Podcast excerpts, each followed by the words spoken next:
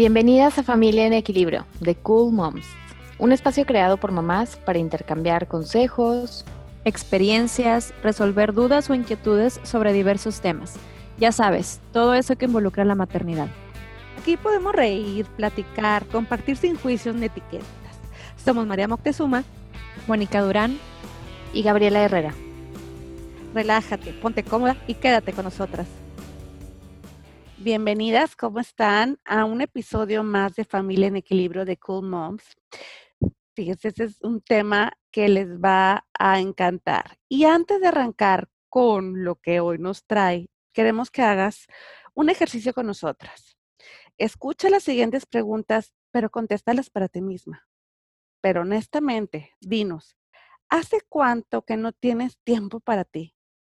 ¿Cuántas veces te has dejado al último en tu lista de prioridades? Sabes que el autocuidado es fundamental, pero siendo realistas, ¿piensas que de plano es imposible? ¿Has escuchado tanto sobre amor propio que no sabes ni por dónde empezar?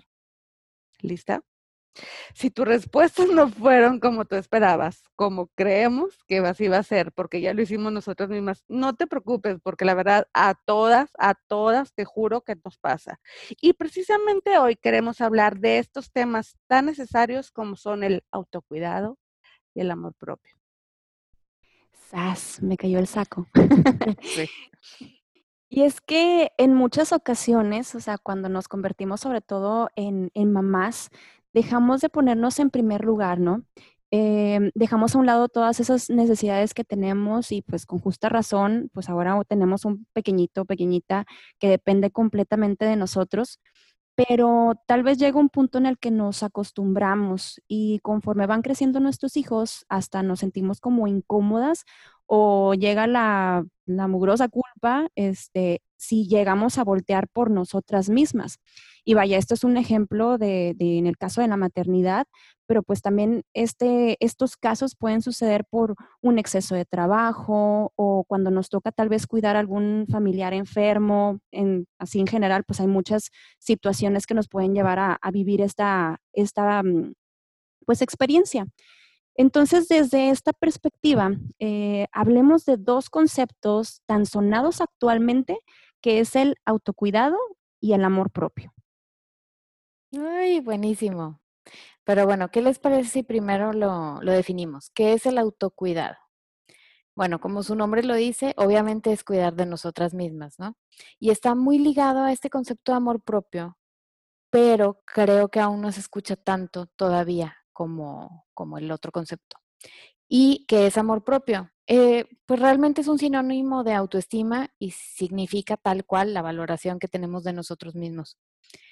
Y bueno, ¿por qué son tan importantes? Y sobre todo yo creo que aquí la clave es por qué parecen tan inalcanzables. Ahorita con las preguntas que nos hacías, Tete, yo creo que muchas nos los vamos a cuestionar. Y es que, no sé qué opinan chicas, pero yo digo que anteriormente no se utilizaba la palabra amor propio. Solo es, conocíamos el concepto de autoestima. Sí. Y hasta cierto punto estaba mal visto que alguien tuviera una sana o elevada autoestima, porque a muchas nos enseñaron a manejar este bajo perfil, eh, algo así como, sí que bueno que sabes lo que eres, pero no lo demuestres tanto porque no se ve bien. ¿Les, les suena? Cañón, es como también un tema cultural, ¿no? De, de no presumas, este, o bájale tres rayitas a, a no sé, ególatra, este, y se nos olvida, me acuerdo mucho de, Elena, que por ahí la tuvimos invitada en Ordinary Bites, eh, que alguna vez me dijo, ya, quédate con el cumplido, eh, te ves bonita, punto. Ay, no, ¿cómo crees qué pena? Y porque culturalmente también tenemos el sello de no, espérate, o sea, sí, pero no, no te la creas o no lo demuestres. Sí. No andes de pavo real por el mundo. Ándale, y sabes que también se me viene a la mente este, mm, esta frase de calladita te ves más bonita, como si estuviera ligado al no hacer ruido, a este bajo perfil, hace que tu presencia se vea más natural, más amena y bueno. Eh, por otra parte también hay una realidad. Hasta hace poco las modelos que veíamos en revistas, en televisión, panorámicos y todo, tenían el típico cuerpo de modelo. Yo sé que sin describírselos ahorita, en este momento, las que tienen de 30 años para acá, ya visualizaron un tipo de cuerpo en específico. Y ese cuerpo, consciente o inconscientemente, nos hacía sentirnos mal por nuestro propio cuerpo, sobre todo si no se parecía nada al que estábamos observando, ¿no? Y creo que ahí aparecía esa juez interna, que esa juez que nos acompaña y, y que nos hace ver estas diferencias. Y bueno, ya yéndonos a otro, a otro tema dentro de lo mismo, esto lleva a la industria farmacéutica que, y bueno, y la alimentaria, pues la verdad, a hacer de las suyas, porque ¿qué es lo que pasa? Empiezan a hacer campañas en donde se desprestigia cualquier otro tipo de cuerpo que no fuera el saludable, y digo saludable, saludable entre comillas, ajá, porque em, el concepto de estar sano estaba muy ligado a alguien delgado, a ese cuerpo que les dije de modelo hace rato. Que este es un muy buen tema que después estaría muy bien que abordáramos en el podcast. Pero bueno, por todo esto, obviamente a muchas nos iba a parecer inalcanzable amarnos, porque lo que veo en el espejo no se parece a lo que estoy viendo en la revista o en la modelo. Es lo que me dicen que debería ser. Ajá, y, no es alcanzable porque a lo mejor hay faltantes en mi cuerpo o sobrantes que no me hacen sentirme plena o con esta necesidad de aceptarme y de amarme tal cual. Em, y también se me viene a la mente que en cuanto al tema de la maternidad, a veces también pareciera que por tener hijos o llegar a cierta edad, no está bien visto que utilices cierto tipo de ropa. Y creo que eso también afectó mucho. Yo me acuerdo mucho de mi mamá y sus amigas a mi edad. El tipo de ropa que utilizaban tenía que ser muy peculiar, en donde no enseñaras tanto, en donde no se te viera, en donde disimulara. Muy recatado. Ajá. Y se me hace muy difícil llegar a este proceso de aceptación, de amor propio, desde, desde ese punto de vista. Y bueno, la gran ventaja de todo esto es que ambos conceptos han ido ganando voz y sobre todo muchas personas están tratando de romper hoy paradigmas en cuanto a el tipo de cuerpo, en cuanto a la forma de vestirte, y creo que también lo más importante a romper esos paradigmas, paradigmas perdón, en la forma de querernos y de aceptarnos. Y bueno, creo que somos muchas las mujeres que después de los 30 o 40 seguimos en esta búsqueda continua de aceptación propia, como ¿cuándo lo voy a alcanzar en plenitud? ¿Cuándo va a ser el día? Claro. Ay, no, claro. No, y de hecho ahorita que, que comentaron todos esos como ejemplos, también me acordé de, de algo que me platicaba mi mamá, que su abuela, más bien, que mi abuela le decía que cuando le dijeran un buen, o sea, un, algo bueno de sí, que no se lo creyera.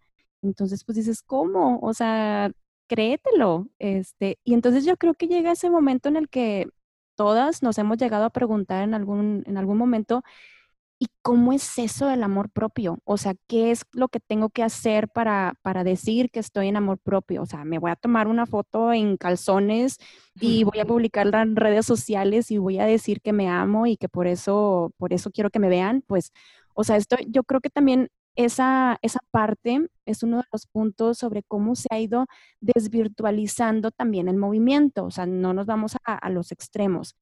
Em, pero bueno, a final de cuentas es preferible yo creo que ver fotos en calzones de cuerpos diversos en donde ya ahora sí no vemos a esa modelito eh, sin un gramo de grasa, exacto, y con un cutis perfecto y sin estrías. Bueno, ya me proyecté. no. Este, no, pero todo esto yo creo que ayuda también a, calmar esa juez interna que, mencionas, Gaby, que todas tenemos, o sea, si no es que la, la mayoría, esa juez que sale muchas veces delante de otras personas, ahora sí que con el afán de decir, mejor antes de que tú me lo digas, pues mejor yo me lo, o sea, te lo digo, te lo pongo primero yo. Sí, entonces, este, yo creo que eso también hay que, hay que trabajarlo. Entonces, ¿cómo podemos realmente hacer las paces con, con nosotras? Pues cuidando en todos los aspectos, o sea, cuidándonos en todos los aspectos, tanto en lo físico, en lo mental y también en lo espiritual, no solamente en lo físico. Tienen toda la razón. De verdad, me quedé pensando, este, que es por eso que este concepto de autocuidado, que es mucho más integral, me parece más acertado porque en realidad es comprometernos y tomamos de raíz las riendas en todos los sentidos.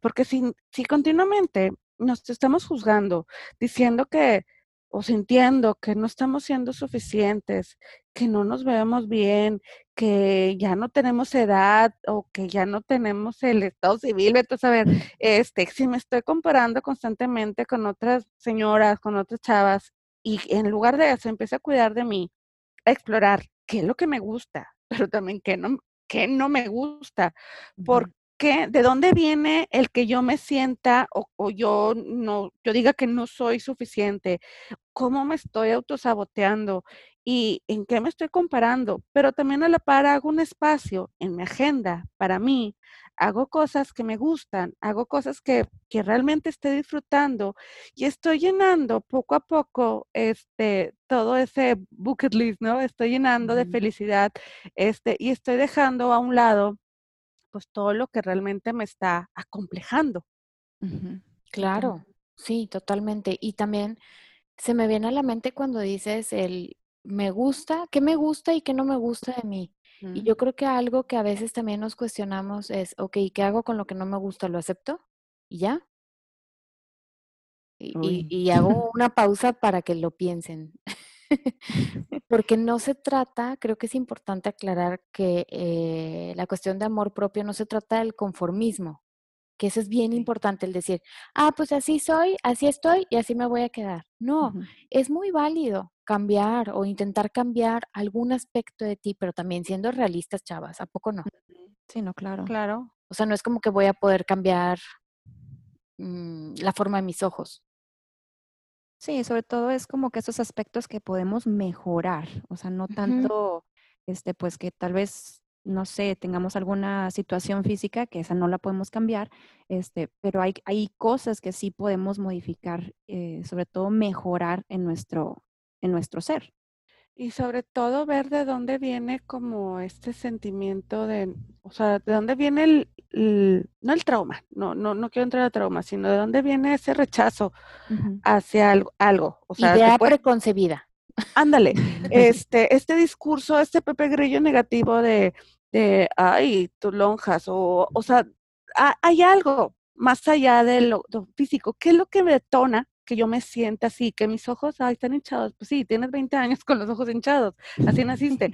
Pero, pero ¿de dónde viene ese rechazo del, el, ay, tengo mucho bubi o me falta mucho bubi? O sea, ¿qué fue? ¿Qué hay detrás de todo eso? Exacto. Sí, y las dos mencionaron dos puntos que me dejaron pensando, que es eh, la parte de comprender de dónde viene y la otra es la modificación que es cierto, Moni, hay cosas corporales que no puedo modificar, pero creo que esta modificación viene a nivel mental y va a ser mucho más valioso, a lo mejor, que la apariencia física. ¿Por qué? Porque si hay una parte de mi cuerpo que no me gusta y la aprendo a aceptar, ya no voy a tener un rechazo continuo hacia esa parte. Es como empezarle a ver la, lo funcional a esa parte que no te gusta. Por ejemplo, no sé si la pancita que nos queda Ándale. Ajá. Sí. Es empezar a hacer las paces con tu cuerpo y comprender que esa pancita quedó así porque llevó una vida adentro, o dos o tres, o la cantidad de bebés que hayas tenido, y, y no significa que te tenga que encantar, pero la empiezas a aceptar. Y eso es un motivo muy importante, sí, claro. Sí. Y, en... que trasciende. Exacto. Trasciende ya lo físico, ¿no? O en el caso de las piernas, por ejemplo, ¿no? Que a veces también es, es otro tema. Eh, ok, ¿para qué me están sirviendo? Para moverme, para poder hacer este tipo de ejercicio que me gusta, para trasladarme, para eh, sostenerme en todos los sentidos. Ver el propósito, ¿verdad? El propósito, así es. Y, y bueno, eso es eh, la parte de, del amor propio. Y en, en cuanto a autocuidado, pues sí, es básicamente hacer un espacio en nuestra agenda y, mm, y, es una pregunta que yo creo que todas las mujeres tenemos, toda la mayoría nos la hemos cuestionado, la que no, de verdad, mis respetos. y, y pues como para resumir, ¿cuáles son estos pasos para amarnos y cuidar de nosotras? Pongan mucha atención porque les voy a decir algo bien importante. Que nos valga cacahuate la opinión externa. no me pude levantar la risa. Tres kilos de cacahuate. Ajá, pero es la verdad. Y, creo que cuesta trabajo como este proceso de aceptación, de introspección, que era lo que decía Tete, de dónde viene, por qué me lo digo, por qué aparece esa jueza. Pero finalmente es voltearte a ver a ti primero. Tu opinión, antes que la de los demás, siempre va a ser eh, pues muy benéfica para ti. Y hacer espacio para nosotras, como, como ya lo hemos mencionado en nuestra agenda, dedicarnos momentos lindos que incluyan juego y placer. Placer en todos los sentidos, chicas, porque algo que tendemos a dejar en último es, son estos dos temas, el juego y el placer.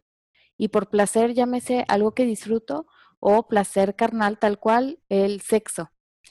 Y ya para cerrar, les voy a dejar esta... Ya, estoy anotando todo.